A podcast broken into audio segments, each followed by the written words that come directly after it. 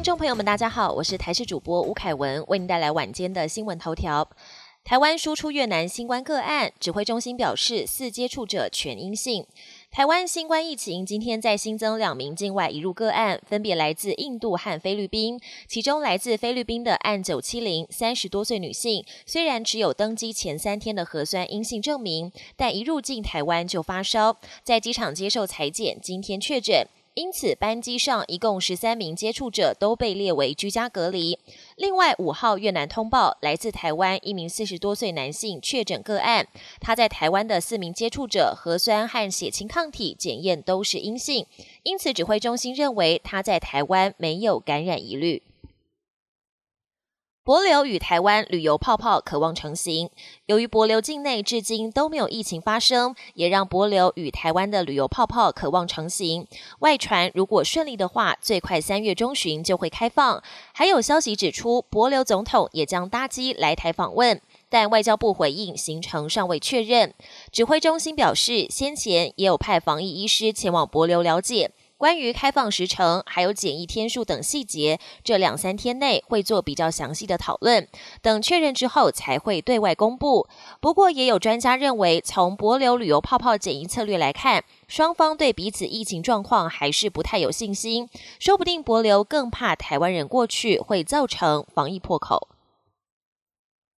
台湾暂不考虑疫苗护照，专家认为我国恐怕丧失经济先机。随着 A Z 疫苗抵台，也代表我国终于可以开始准备接种疫苗。不过，指挥官陈时中表示，打疫苗只是参考，暂时不考虑疫苗护照，可能会用检验来做取代。但像是前疾管局长苏益仁认为，如果不接受疫苗护照，等于是民众打完疫苗之后还要再检疫，这样的做法可能不太会有外国人想来台湾。点出我国恐怕会在全球解封过程中丧失经济先机。指挥中心则回应，目前都还没有科学证据，因此都还要再做评估。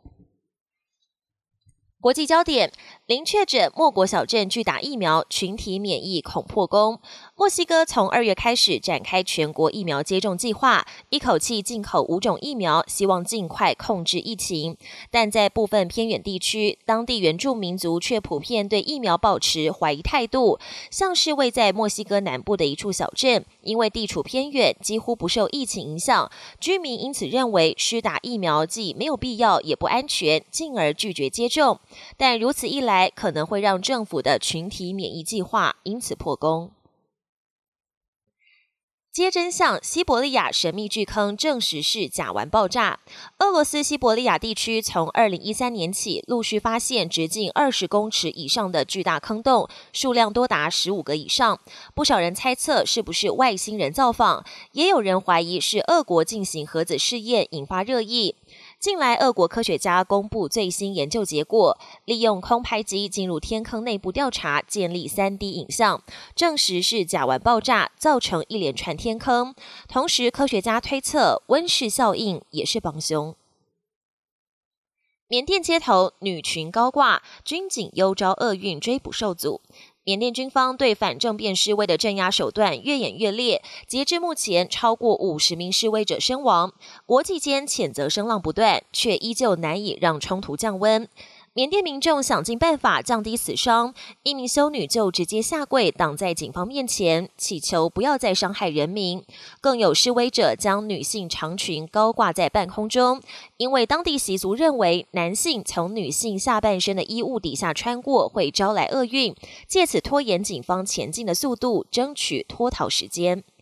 本节新闻由台视新闻制作，感谢您的收听。更多内容请锁定台视各节新闻与台视新闻 YouTube 频道。